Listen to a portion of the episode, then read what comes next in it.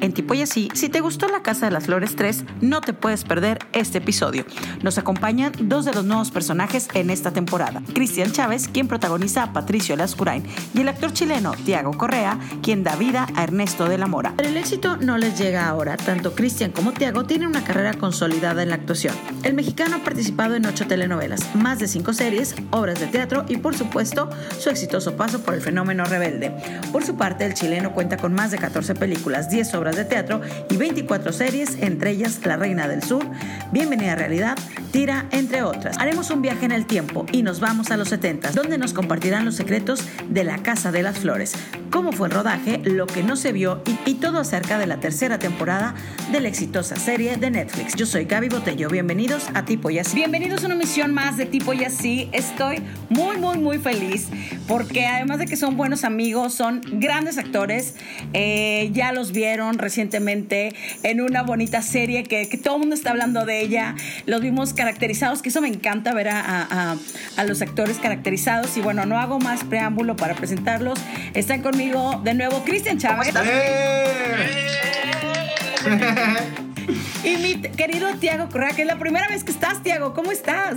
Eh. Oye, qué felicidad. La Casa de las Flores. Ha sido una locura. Evidentemente yo confieso que me la aventé en, en, en que les escribí en dos días, ¿no? O sea, cuando se estrenó ese día me aventé más de la mitad y el sábado dije, ya la tengo que terminar. Pero qué locura. ¿Se imaginaron que esto, le, cómo les iba a ir con esta nueva temporada de La Casa de las Flores? pues bueno, eh, primero, eh, primero es un gusto platicar contigo, Gaby, ya lo sabes. Y bueno, sí, estamos muy contentos. Creo que, eh, pues superó las expectativas que teníamos eh, varios de nosotros. Eh, creo que todos teníamos, eh, porque al final haces un trabajo, pero no lo, no lo habíamos visto completamente terminado, ¿no? Entonces claro. también te hace un poco dudar cómo habrá quedado tales secuencias. obviamente también te das cuenta que cortaron ciertas secuencias y dices, no, pero esa era buena, pero todo, todo pasa por una razón. Y yo la verdad estoy muy contento. ¿Tú cómo estás, Tiaguito? Cuéntales. pues nada, muchas gracias. Qué, qué rico que pues poder estar aquí con, contigo. Qué bueno, en el primer podcast contigo. Feliz de tenerte. Pues sí, qué bueno. pues la verdad estoy, estoy, estoy sorprendido, pero, pero muy contento también. Yo, yo tenía mucho nervio, yo tenía mucho nervio, estaba ya muy ansioso en saber cómo, la, cómo el público la iba a recibir.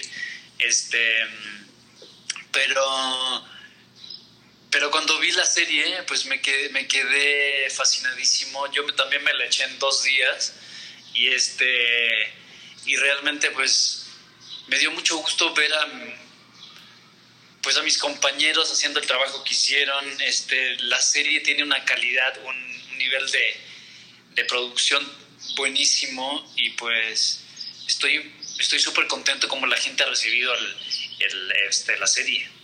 Lo que estoy escuchando ahorita es que ustedes no habían visto entonces todo armado, digamos, o sea, se habían quedado con las escenas que, que, habían filmado y rodado, este, y ahora, o sea, tal cual como cualquier mortal, por así decirlo, vieron la serie en Netflix ustedes, en su casa.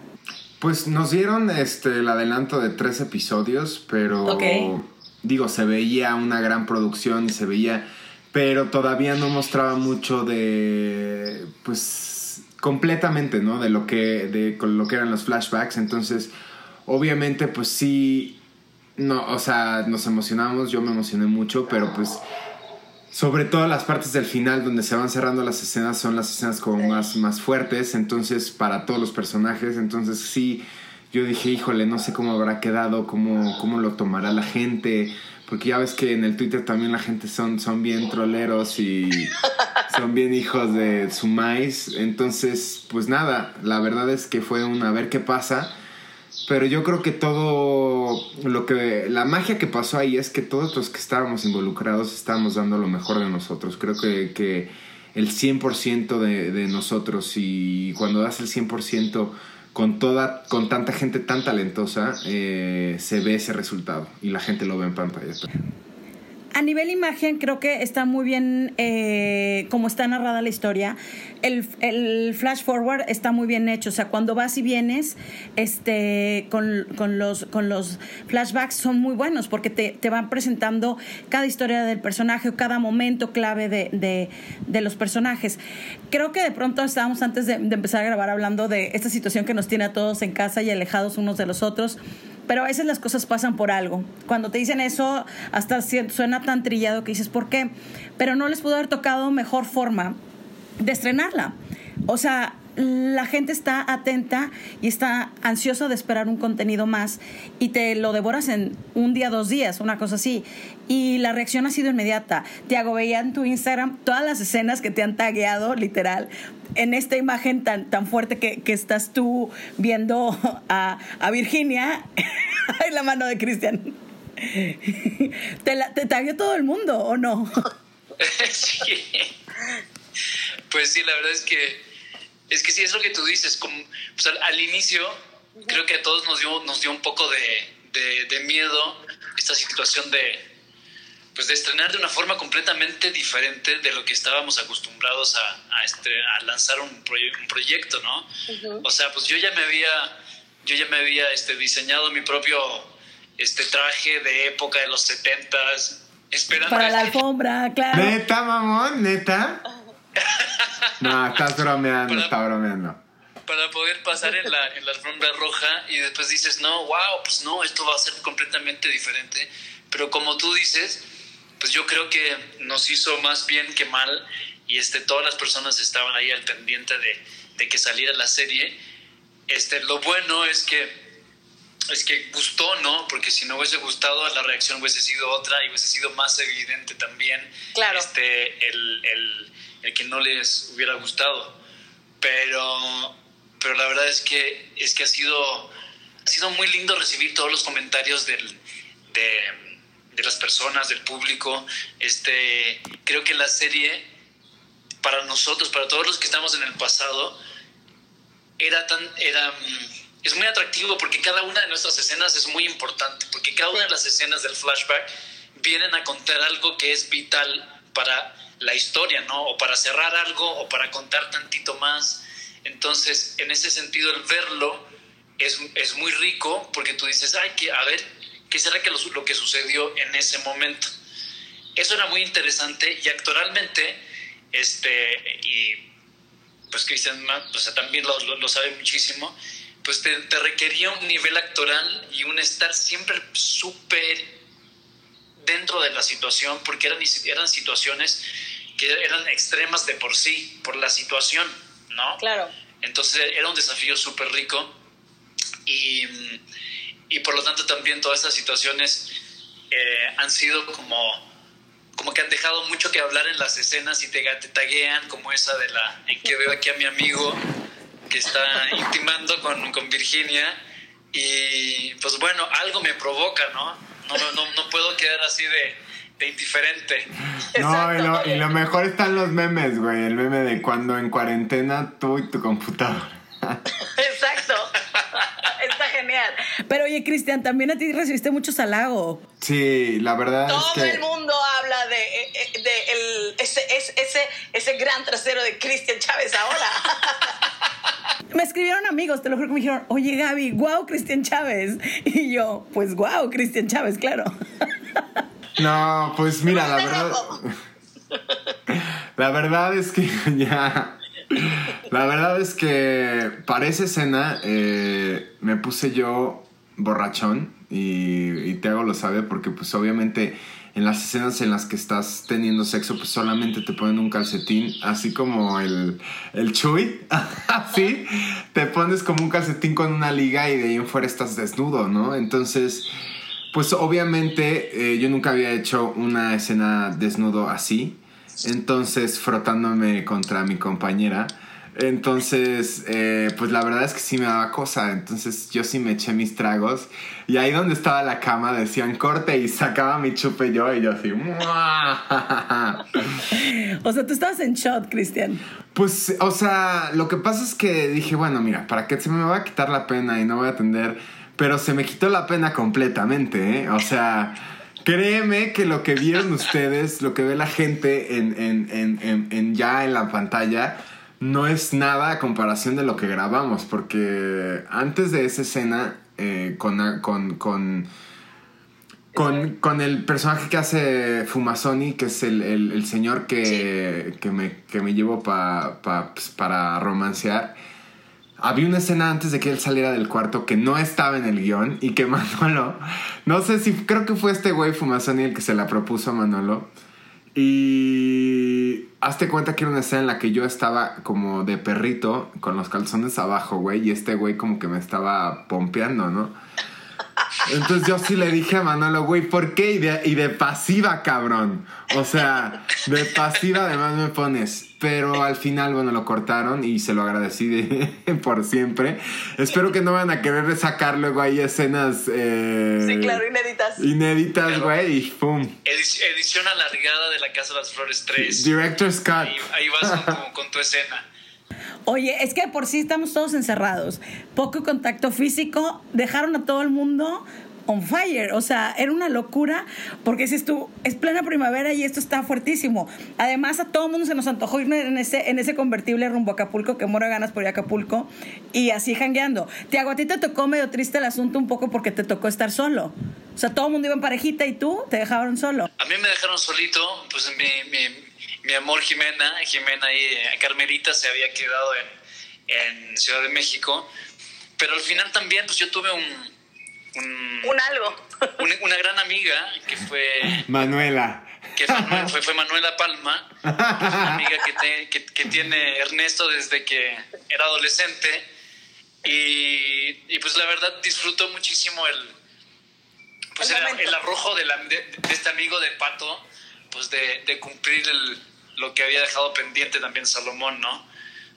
Exacto. Oye, es que hay mucha cuestión pendiente ahí, todo se terminaba este enredo. Pero y aparte, conforme va avanzando la historia, eh, estamos hablando que también siempre ustedes como actores, pues les toca estar representando a diferentes personajes y demás. Y creo que siempre nos gusta, al menos hablo ahora como público, cuando ves a alguien caracterizado. Creo que la época de los 70 este, es una época muy divertida y como es muy liberal y todo, tiene un encanto mucho más atractivo que si te vas a una película de época, ¿no? Que todo es mucho más recatado y demás, ¿no? La, la, la, la, cuando estás hablando de las épocas de los 70 pues tiene este lado funky que te dan ganas de estar ahí, ¿no? Y me encantaba porque cuando veíamos los peinados, los vestuarios, ustedes se veían increíbles con esas pelucas. ¿El tuyo sí era peluca, Tiago, o era, o era No, era su pelo. Eh, el único que usaba peluca. A ver, cuéntanos eso. No, era mi pelo. Este, este Manolo, Manolo me dijo, a ver, déjatelo largo, déjatelo crecer, igual que la barba.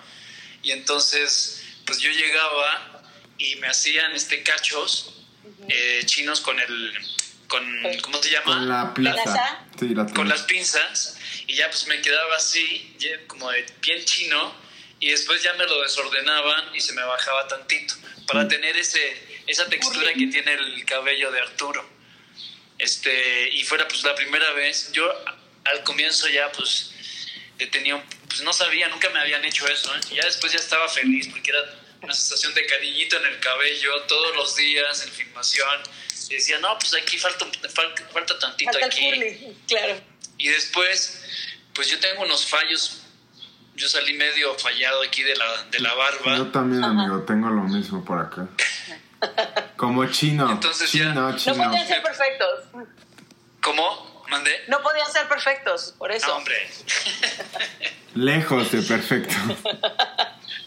y este ya me, y me ponían este barba también entonces para mí era era súper interesante. Creo que para todos fue muy interesante vernos todos los días al espejo y, y unos a otros caracterizados. Realmente este ver a Pato cuando llegaba Pato a set y no era cristiano uno decía wow porque era completamente diferente eh, el cabello de, de Cristian era completamente diferente.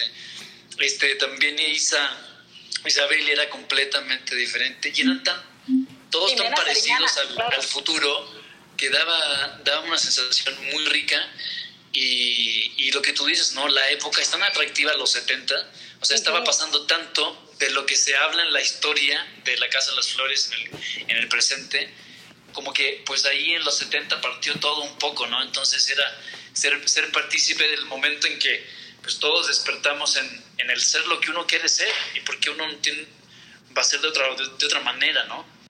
Ahí viene un poco de spoiler por si no lo, los que nos están escuchando no lo han visto. Este, si no, póngale pausa y, y, le, siguen un poquito más. Exacto. Pero Chris, a ti te toca, este, creo que todos los personajes que has realizado a lo largo de tu carrera, a mí me gustó mucho lo que hiciste en esta ocasión porque además de que estás representando a, a la comunidad, este, la forma que te tocó plantearlo, o sea, en una época en la que no estaba bien visto, cómo había estos problemas y el negar y el rechazar y lo que sufre aparte musicalizado de la mejor forma con un, un, clásico de que todos hemos cantado en algún momento de nuestra vida de Juan Gabriel y llorabas, yo quería llorar contigo, o sea, ¿qué impacto? ¿Qué significó esto para ti?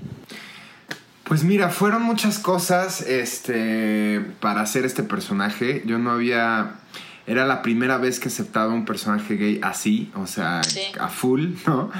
Eh, la verdad es que, pues, tenía miedo, sobre todo cuando, cuando me vestí de mujer. Eh, creo que era, es, es, es, fue, y de hecho te hago este testigo, yo estaba temblando así, estaba súper nervioso porque nunca creo que de pronto el mostrar como, como actor, como gay, tu feminidad dentro de un personaje cuesta trabajo porque obviamente es desprenderte un poco del, del rollo social y personal que tienes de mucho tiempo eh, para, para poder dárselo a un personaje y pues fue tomar un riesgo. Yo la verdad, la verdad es que no sabía eh, qué iba a pasar. Yo dije, no sé cómo se ve en pantalla. No sé cómo... Lo va a la exacto, cómo lo va a aceptar la gente, porque la gente pues vuelvo a decir, o sea, la gente son en Twitter, son órale va y órale va y órale va. Entonces yo dije, bueno, ya, a ver, listo para los, para el putazo. Pero la verdad es que estoy muy contento con, lo que he visto, con, con, sobre todo con el mensaje que el personaje le dio a la gente. Creo que esa era algo, híjole, que, que se necesitaba hacer y, y que nos demos cuenta que a pesar de que ha pasado 40 años, todavía siguen pasando esas cosas, ¿no? Sobre todo en estos círculos sociales que, que son de la clase alta en las cuales pues está bien que el amigo, el primo sean gays, pero mi hijo no, ¿no? Entonces creo que es, es, es un tema que a pesar de que son 40 años, creo que es bastante actual. Sí, totalmente. Oye, Tiago, en tu caso te hemos visto... Eh, tus actuaciones realmente siempre han sido como mucho más rudo eh, en estos, o sea, armado y demás. Y creo que te vemos como un hombre muy amoroso, buen amigo, porque te comportas como un gran amigo que, que, que es difícil encontrar en la vida y que sea muy fiel y muy leal con, con estos niveles de amistad, decir, bueno, yo estoy aquí para apoyarte. ¿Y cómo fue para ti trabajar el personaje, en este caso de Ernesto, de darle la vuelta? O sea, que también no te vean siempre con esta actitud más ruda, con pistola, armado y demás, sino el, otro hombre, un hombre más, este, más dulce, por así decirlo. Pues sí, la verdad es que yo creo que Ernesto se parece mucho más a, a mí que, que, muchos otros de los personajes, ¿no? Porque tiene esta, esta dulzura que tú dices lo, lo, lo, más interesante para mí de todo, de todo este proceso y lo que a mí me generaba una, es un vértigo muy grande era crear un personaje, un personaje en base a otro personaje que ya, o sea, al, mismo personaje que había sido creado por otro actor. actor. ¿Cómo, ¿Cómo tú respetas esa línea, ese camino trazado por otro actor, pero le faltas el respeto de una buena forma para, para crear este tu propia versión, ¿no? Que no pierda tu esencia y tu propuesta. Y esto, mm, y lo bueno fue este, trabajar mucho el, el, el, físico del personaje de Ernesto. O sea, clavarme mucho viendo las escenas una y otra vez, las de Arturo Ríos, y entender la cinética que él tenía corporalmente este, cómo se comportaba tanto físicamente como emocionalmente en cada una de las escenas y en cada una de sus diferentes relaciones, ¿no? Y después lo otro fue que hice un trabajo con mi coach vocal de decodificar la forma que tenía de hablar Arturo, tanto, tanto como él en sus entrevistas y como Ernesto en el personaje. Y en, el momento en que ya llegamos a hablar como él, pues rejuvenecerlo y ahí desordenarlo y comenzar a ponerle de mi cosecha. Y, este, y lo lindo es que justamente lo que habla este pasado es cómo se modifican las personas por hechos que le marcan su vida, como al grupo de amigos la muerte de Pato, ¿no? Sí. Este, y cómo esos, esos hechos te, te, obligan a tomar decisiones que te cambian la vida y, es, y al cambiar la vida pues cambia tu personalidad. Entonces era asemejarme a Ernesto, pero hacer un, un Ernesto diferente que tuviera sus propias cualidades, que uno vea en el presente que las perdió o las modificó. Y el acento, el acento porque nuestro Tiago es chileno, entonces más aparte. Chileno brasileño, exacto. Oye, es justo lo que te iba a decir, Tiago, porque te toca como, como un doble o hasta triple trabajo, el, porque no es un personaje de cero, por ejemplo, el de Cristian, el de Pato, que no lo habíamos visto antes. Entonces es totalmente tu, tu esencia, eh, la forma de, hacerlo. Pero en, en tu caso, Tiago, ya existía Ernesto ya sabíamos cómo era, lo vimos pasar por diferentes momentos al Ernesto que estaba casado, que luego le aparece la otra mujer, y luego tiene la otra nueva mujer que es Mariana Treviño, con este personaje de, de Jenny, y en, el, y en tu caso era, uno, estudiártelo a él, adaptarlo, o sea, fue trabajo de cuánto tiempo? Pues en total fueron como, desde que yo supe que lo iba a hacer, fueron unos tres, tres meses. Y me, dio, me, dio tiempo de, de hacer ese, esa investigación de observación de Arturo en, en, sus diferentes películas, este, de verlo en la serie también. Y, y, justamente lo que tú dices fue algo que a mí me... que, que yo dije, wow, tengo una súper oportunidad para regalarle al público este, un, un un detallito que uno entienda cómo es Ernesto tanto en el presente como en el pasado, ¿no? Que es el momento en que conoce a Carmelita. Que desde el primer momento en que la ve se enamora. Y después Ernesto siempre es un enamorado de todas las, de muchas mujeres. Sí. Él se enamora profundamente de cada una de sus mujeres, ¿no? Cuando las ve, las conoce. Entonces dije, wow, aquí ya tengo una oportunidad de mostrarle al público en la primera vez que vamos a ver del pasado de él, que él es así, él tiene esa esencia, ¿no? Él, él es enamoradizo. Y este mm, y eso fue, eso fue algo, algo muy lindo de ir generando. Y también lo que, lo, lo, que daba un poco de nervio a mí, sobre todo, es este que Ernesto era un personaje que era muy querido por todos, ¿no? Es un, Entonces es, obviamente que uno tiene nervio de decir, híjole, ¿será que voy a llegar al, al, lugar que, que, la gente espera de un Ernesto joven, pero la verdad es que cuando uno está rodeado, y lo platicamos una vez con, con ¿no? Este, yo, me, yo, yo me sentía tan, tan, tan a gusto, tan feliz de, de, que me estuvieran exigiendo todos los días de filmación en el set ser mejor actor, porque yo miraba a mi alrededor y tenía a Cristian, tenía a, a Javier, tenía esta Isabel, a Jimena, que todos estaban dando lo mejor de cada uno y entregando ese regalo dentro del set y no había forma de que tú te, te restaras, ¿no? Entonces fue una cosa como, como lo que me dijo una vez Cristian, era como la levadura. Pues éramos el uno al otro la levadura y nos estábamos, estábamos subiendo y subiendo y subiendo y creo que se armó una, un grupo de amigos muy creíble. Totalmente.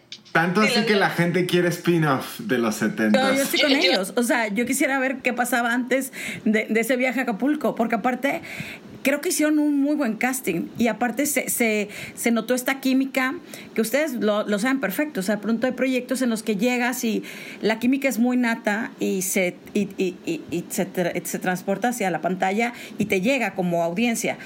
Pero en esta ocasión fue, o sea, ¿quién se encargó de ese casting? Y porque realmente se ve una, una comunión muy buena, o sea, ¿se la crees? Luis Rosales es el, es el director de casting, que es, es un adorado. Eh, yo a estos, a estas bestias, o sea, yo no los conocía a, a Tiago, a Isabel y a Javier hasta después, justo cuando, bueno, en las pruebas de vestuario y de imagen. Creo que yo fui el último que entré, que me confirmaron hasta el final. Una, pues, unas tres semanas antes de comenzar a, filmar. Entonces, pero desde que nos vimos hicimos super click y desde que hicimos las fotos ahí en el jardín de la casa de los de la Mora, eh, hicimos, hicimos super click y, y bueno, ese viaje a Acapulco también fue, fueron tres días pero fue mucha conexión. Se están, riendo, se están riendo los dos, porque a ver, cuéntame, cuéntame el chiste. no, no estuve ahí, pero quisiera haber estado ahí. Es que imagínate, o sea, un, hotel como el Boca Chica, que es original, súper, súper, o sea, sesentero, setentero, eh, súper apartado de todo lo que es Acapulco, o sea, centro, ¿no? Eh, y pues bueno, o sea, obviamente... Eh, estábamos grabando y fuimos a grabar y los días, los dos, tres días que fuimos, los tres días eran de grabación. Entonces, bueno, el primer día llegamos y descansamos, pero ya llegamos en la tarde. Entonces, Cada quien se fue a su cuarto. Pues no. No, claro que no. No, porque estábamos muy contentos. Entonces estábamos en la alberca y estábamos este, conviviendo y conbebiendo y platicando y neteando y y creo que dentro de esos días, obviamente, aunque cada uno tenía que hacer ciertas escenas o otros, o estamos juntos haciendo las escenas, nos divertimos un chingo, la neta. Nos divertimos un chingo. O sea, como si hubiera sido dos meses de filmación. O sea, como un viaje de amigos también. Cañón. Y era algo que decía la gente de, los camarógrafos. Cuando hicimos la escena en la, en, la, en la, carretera, al final del primer capítulo, spoiler, alert. Pues cero spoiler alert porque ya lo dije, pero bueno, es el primer capítulo. Sale en el tráiler también. Eh, cuando estamos en la carretera, nos decían, oiga, no mames, parecen que se conocen de hace 10 años. Y pues sí, la verdad es que nos divertimos mucho. ¿Ibas a decir algo, Tiago? Sí, es que también es como, es como en la escuela cuando tienes el paseo de curso, obviamente que, se, que las amistades se, se hacen más fuertes, las que no se separan, y, este, y creo que fue un, no sé si fue pensado o no por, de la producción, pero creo que fue algo que resultó muy bien, porque tuvimos tiempo para nosotros, ¿no? Cuando uno está en Ciudad de México, uno va al set y después tiene que, pues tienes el compromiso con la mamá, con el hermano, con la pareja, con el parejo y, y tienes que tienes todo un mundo, ¿no? ¿Ah? Parejaoas. Parejaoaoe. Pero entonces fue un súper regalo para nosotros, o sea, yo poder, llegamos, este, comer juntos, este, echarnos un chupe, conversar, este, hablar de las escenas que íbamos a hacer el día siguiente, durante la tarde en la, en la alberca, todos juntos, hablar de lo que venía para después en Ciudad de México.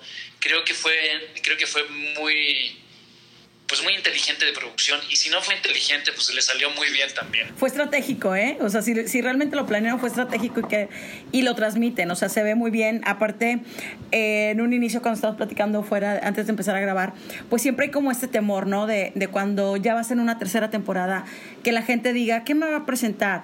o de qué va esta, ay, o de qué va esta vez, o, qué, o cómo me van a sorprender. ¿Será lo mismo? ¿Será más o menos?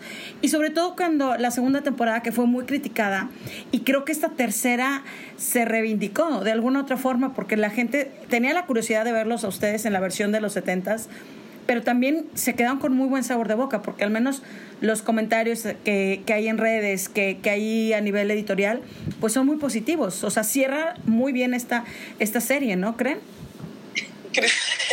Sí, este, sí, no, la verdad es que cierra. Eh, cierra de una manera maravillosa. Creo que el soundtrack eh, es impresionante. O sea, las canciones de los setentas y las... O sea, todo te mete completamente en, en, lo que está pasando.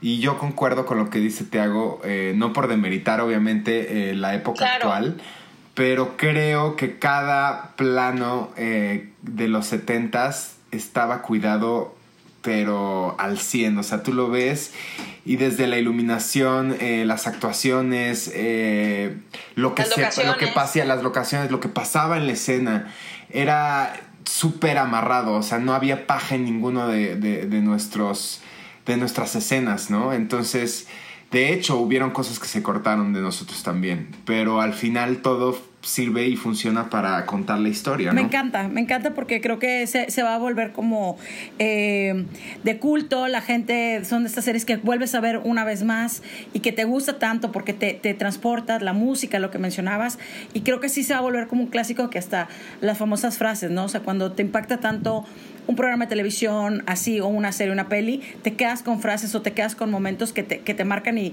y ahí es donde radica el éxito. Ahora, ¿Qué viene para ustedes? En tu caso, Tiago, ¿qué estás haciendo? ¿Qué sigue? ¿Cómo te trata el coronavirus? Este, ¿Te pararon proyectos? Este, ¿Te atrapamos en México y no te puedes regresar a, Chile a viajes? ¿O, qué tenías en, en, en mente? Pues yo no, este, este, este, es mi casa, Ciudad de México, y por hoy pues yo estoy tan contento de vivir aquí en esta ciudad y, y con ustedes, este, el pueblo mexicano que a mí me ha recibido este, de la mejor forma, de la, una forma que yo ni siquiera me lo hubiera esperado este, y, en, y en tan poco tiempo pues estar haciendo proyectos como, como La Casa de las Flores, La Reina del Sur, este, ha sido para mí pues al revés que el meme ese de realidad expectativa, pues para mí ha sido al revés. y este, ¿ah? No, sí, está buenísimo, güey. y este, y yo estaba, pues la verdad estoy, estoy muy contento con, con, la posibilidad que tenemos todos de, de, pues de reflexionar en este, en, este periodo, ¿no? O sea, no es rico lo que está pasando, no es padre, o sea, sí, la, la contingencia de salud sí está fuerte, y tener, pero eso mismo nos ha llevado a tomar conciencia de que somos súper delicados, que estamos todos interconectados el uno con el otro, por más que no sea mi amigo y sea el vecino, pues sí, sí le tengo que, que prestar atención y a ver qué cómo está, cómo, más si es mi amigo, más si es mi familia. Este ha sido un buen momento para mí para descansar, este, reflexionar qué quiero aportar después, cuando ya podamos salir, de qué forma puedo, puedo aportar a que el mundo sea diferente y la conciencia humana también. Este, yo iba, iba a estrenar una obra de teatro ahorita el 2 de abril que se, se, postergó, pues hasta nuevo aviso. Y este también eh, con Telemundo íbamos a estrenar la segunda temporada de Enemigo Íntimo, que también se, se, se, postergó, pues no sabemos para cuándo, pero, pero um, se supone que en este año sale esa, la segunda temporada que también pues está muy interesante y, pues ya quiero que la gente también la vea. Y lo del teatro es algo que me tenía a mí muy contento. ¿Puedes contar algo o todavía no? Sí, es una, es una obra de un, de un de un autor este, colombiano.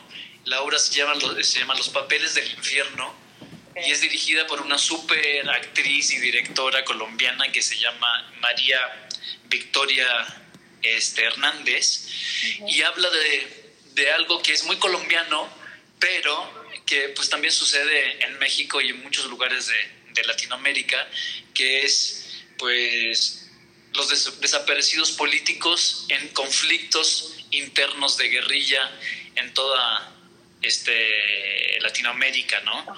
Entonces son, la obra está dividida en cuatro grandes escenas y este y, es una es, es, una obra súper dura de un nivel emocional donde todas las situaciones son extremas y, y está muy linda, o sea, ya, ya la teníamos prácticamente ya, ya lista y pues a ver cuando, cuando termine esto que, que ya la puedas ir a ver, al igual que aquí mi amigo también puede ir a verla. y este, y nada, pues, pues eso, o sea, vienen, vienen esas dos cosas y y ser pacientes para esto, ¿no? Para todo lo que, todos los cambios que vienen a nivel laboral y todo, todo como venga. Tomarlo con mucha paciencia y mucha inteligencia emocional de pronto. Sí, va a cambiar mucho la forma de hacer televisión y esta ficción. Totalmente. Tú, Cris, este, sé que por ahí tuviste que poner pausa un proyecto, ¿no? Y la verdad es que también tuve la oportunidad de poder, justo antes de que eh, pasara esto, de poder estar haciendo Conejo Blanco, Conejo Rojo, que es una experiencia teatral muy chida, eh, porque es un texto del cual no tienes absolutamente ninguna idea, simplemente tienes que llegar y te entregan ahí el, el, el guion y lo tienes que leer entonces, pues es una, es una cosa muy interesante, yo la verdad la disfruté mucho. Y pues nada, pues ahorita se estrena mañana también por FX, por Fox, Ronco Yo Terrón, la nueva temporada. Eh, que, estuve ahí trabajando con Gus. Mañana, sí. Justo se, juntaron así con Gus Loza y, y bueno, eh, a finales... Se planeaba finales de, de, verano, pero ahorita como está toda la cosa, no sé cuándo se vaya a estrenar Cómo sobrevivir soltero con Sebastián Zurita. Y algo que la gente no sabe es que Tiago y yo hicimos una participación especial en una, en una serie de Netflix que se llama Madre Solo hay dos y que no estábamos, o sea, los dos no sabíamos que íbamos a estar y fue así de, güey, no mames, no mames, vamos a estar así y nos tocó juntos, así que es una participación, una pequeña participación. Oye, ¿puedo, ¿puedo contar cómo fue eso? Sí, por favor. Cuenta, cuenta. Este Cristian me dice, este, oye, ¿sabes qué? Pues a ver si nos juntamos a conversar pues, de la vida y pues ya nos extrañamos. Sí, yo también, sí, pues vamos a, vamos a comer, ya vamos a comer. ¿Dónde? En, pues en, este, en este japo ahí en, en el World Trade Center. Ok, perfecto. Pues se sienta y me dice, amigo, pues quedé en un, quedé en un, en un proyecto, no sé qué, este, está, está bueno, pues lo va, lo va a hacer Fernando Sariñana y yo así, ok, y de, a ver, ¿de qué se trata?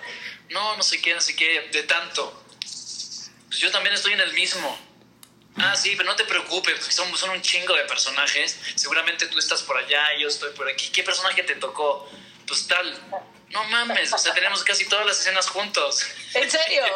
oye, ¿y eso ya lo hicieron o apenas lo van a grabar? Ya, nosotros ah, ya terminamos, gracias a Dios, terminamos nuestra participación. Eh, creo que ellos todavía les faltaba un mes de, grabación, así que pues no sé cuándo lo vayan a, terminar. Me imagino que, bueno, la, gente me está diciendo que muchas producciones están empezando a cerrarse ya para septiembre. Entonces no sé realmente cómo va a estar esto.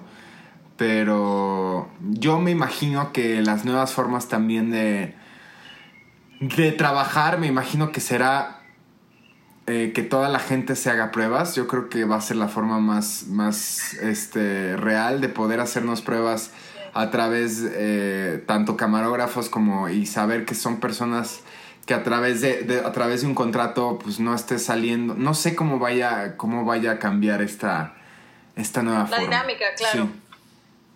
Sí. no, no, no, sé si en los besos vayan a poner aquí había un beso pero por el COVID-19 imagínenselo Imagínate el beso nada más, pero aquí había beso.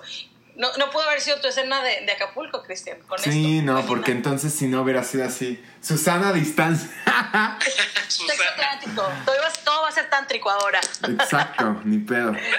Pues sí, ni modo. Oye, pues qué padre esta serie que van a hacer juntos entonces. Sí. sí. Está, está chistoso porque a Cristian, yo, o sea, obviamente nos conocemos ya desde mucho tiempo, pero a Cristian yo lo conocí bien, o sea, de que convivimos en un viaje.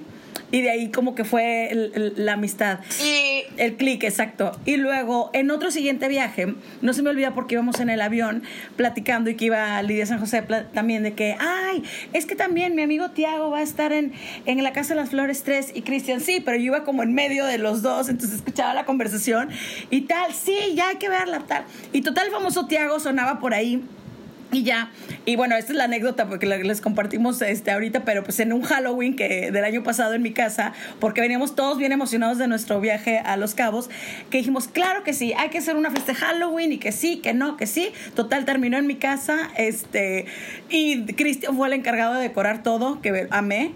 Este, y luego llegó Tiago vestido en, en, en, su versión de, del Guasón, ¿no? ¿Te acuerdas?